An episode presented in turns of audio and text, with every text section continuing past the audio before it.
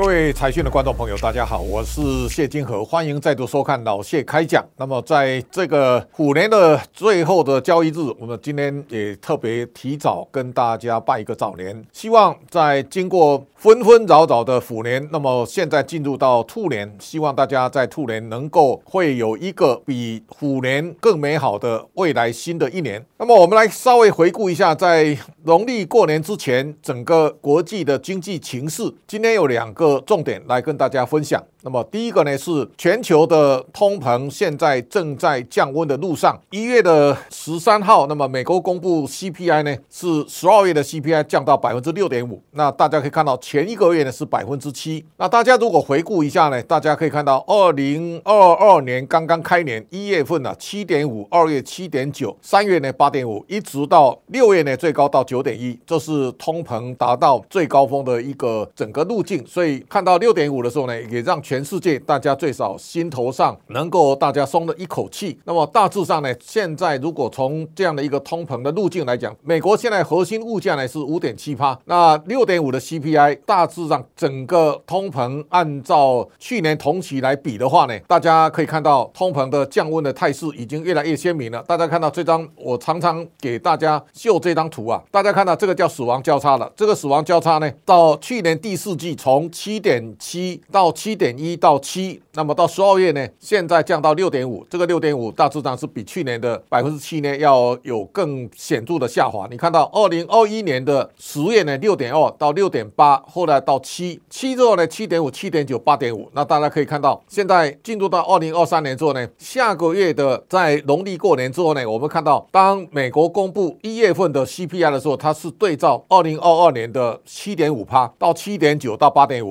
我相信将来这个数字。会一直处在六点五以下的相对的低档。到了六月的时候呢，美国的 CPI 很可能降到百分之五以下。这个时候呢，大家对通膨会有各种不同的解读的方向。大家可以看到，当美国秀出十二月的 CPI 的时候呢，美国的各大指数其实都是开盘是上涨的哦，台积电是大涨百分之四点五。所以这个大家可以看到，通膨呈现死亡交叉的景象。美元现在呢也是死亡交叉。到这个礼拜，大家看到美元指数啊最低已经已经降到一百零一点七三了哈。那这个看起来，它从一一四点七七八一路回落呢，大概到这个颈线的位置，应该在一百左右。所以美元在一百左右有没有支撑？现在大家看到 VIX 呢，恐慌指数也降到百分之二十以下，看起来风险性资产又慢慢又活跃起来。大家看到比特币的价格呢，一度也跌到一万五千七百七十，那么现在呢，再度到达一万八千以上。那大致上呢，比特币最悲惨的情况大概过了。好，现在市场上大概有两种不同的看法。一方面是现在比较鹰派的，这以布拉德跟这个萨默斯呢最典型的代表，他们认为美国要不断的升息，升到百分之七啊，才能够压制通膨。但是呢，如果现在通膨的 CPI 呢降到六点五，再往下的话呢，也许要看往下的速度到底快不快。但是呢，克鲁曼最近跳出来讲，他认为那些原来这个在通膨上不断的添油加醋的学者，现在很难掉头。大致上，在二零二三年呢，你大家会。看到通膨有两种不同的面向，一方面呢，有一些比较通膨派的学者认为通膨下不来，但是克鲁曼比较乐观。这个耶伦也认为通膨有下滑的可能性，所以美国的联准会，包括美国的财政部，现在看起来慢慢它偏向鸽派了。那从极度的鹰派到进入到鸽派，我相信通膨会有一些啊新的缓解的迹象。那接下来我们要特别看到，在去年的贸易的统计啊，其实也给台湾一个非常好的参考。在过去这一年，台湾的二零二二年的出口总额是四千七百九十五点二，比二零二一年的四千四百六十四点六呢，它上升了百分之七点四。在过去这一年，整个全世界经济都在降温，但是呢，台湾的出口的形势呢，仍然表现可圈可点。这当中啊，比较值得注意的是，我们到十二月的时候呢，台湾的出口是。三百五十七点五，三百五十七点五呢，它已经呈现一个从高档滑落的现象，大家可以稍微比较一下这张图，告诉大家，去年三月呢，我们的出口到达四百三十五亿到最高峰，然后呢，我们有连续六个月都在四百亿以上，但是到了去年的八月时候开始呢，它降到三百七十五点三，后面呢连续四个月啊，大概都在相对的都是在四百亿以下。我们看到到十二月的时候呢，三百五十七点五，大家可以感受。到现在的通膨的力道呢，在整个景气下滑当中啊，这个十一月呢是十三点一趴的衰退，那到十二月呢又下滑百分之十二点一。那今年的情势呢，看起来订单、外销接单也是显著的在往下滑，所以十一月的外销接单，十二月很快会公布，但是呢，现在这个接单呢、啊，它呈现一个比较显著的下滑，所以十一月是五百零一亿，大概在过去这两年最低的一个位置了。所有产业，包括光学器材，包括橡胶、塑胶，那大家也可以看到，在去年一年当中啊，十二月是下滑了。那从对照高基期，现在台湾要往下慢慢走下坡了。我们在去年这一年呢，台湾的出口我们是四千七百九十五点二，成长七点四二。大家可以看到，去年一年呢，台湾的贸易顺差呢是五百一十九点二亿，这个数字大概是在这三年当中啊，相对比较低的。我们在二零二一年的贸易顺差是六百四十四点一四，而在二零二零年是五百八十九点七八。那如果大家仔细来看现在的两岸的情势呢，那大家也可以发现，我们在过去这一年当中，台湾对中国的出口是一千八百五十八点二，对中国的顺差达到一千零四点三四亿美元。我们整个贸易顺差五百一十九，但是对中国的贸易顺差是一千零四亿。如果扣掉中国不算呢，我们这当中啊，台湾会变成逆差，所以中国市场对台湾还是扮演非常重要的角色。这当中，如果大家仔细的去检视一下，我们在去年一年当中啊，一千八百五十八亿对中国的出口，有一千一百六十亿呢是半导体零组件，这个占比呢占百百分之六十三点四，所以这个比例啊已经非常高了。换句话说呢，在整个台湾出口的导向当中，台湾的半导体是扮演重中之重的角色。如果我们以去年的情况来看呢，光学零组件呢大概衰退三十三点七趴，资通讯产品衰退十五点八，这个大概都是大宗的。但是有一个数字值得大家高度的关注，在去年这一年，台湾整个对外贸易它正在逐渐移转它的整个这一种对过度中国依存度高的一个景象。如果以去年一千八百五十八亿的出口到中国的这个市场来看占比的话呢，台湾对中国的依存度呢是降到三十八点八。那各位要知道，在二零二零年时候呢。中国大陆的市场占台湾的出口比重呢，最高达到四十三点九趴。那么到去年呢，二零二一年呢，它已经降到四十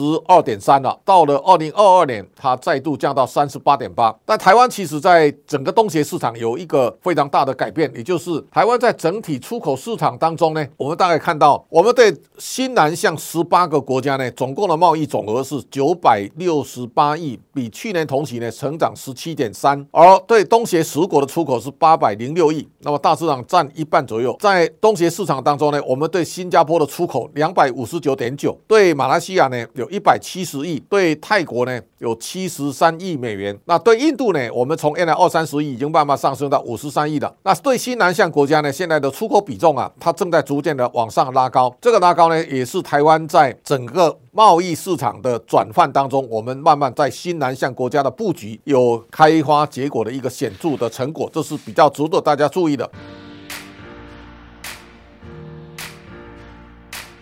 第三个跟大家来谈谈台积电的现在公布业绩的法收会。我们看到台积电在去年一年啊，全年获利呢超过一兆台币的关卡，它到一兆零一百六十五亿的台币，全年的毛利率是五十九点六趴，那 EPS 啊三十九块二，这个比去年同期呢成长超过七成以上。那这当中大家特别注意到台积电的毛利率啊，第四季的时候呢，它拉升到六十二点二，这是一个非常难能可贵的成绩单了。大家可以看到，台积电从二零一九年的第四季之后呢，它已经有连续十三季毛利率站在百分之五十以上。那全年呢，大家可以看到，第一个呢，台湾历史上我们很难得有一家公司啊，一年的获利达到一兆零一百六十五亿。而台积电呢，去年的第四季呢，它单季获利达到两千九百五十九亿啊，也创下历史新高，它的年增率达到百分之七十八。那在这种情况之下呢，台积电在去年一年合并营收啊，两兆两千六百三十八亿。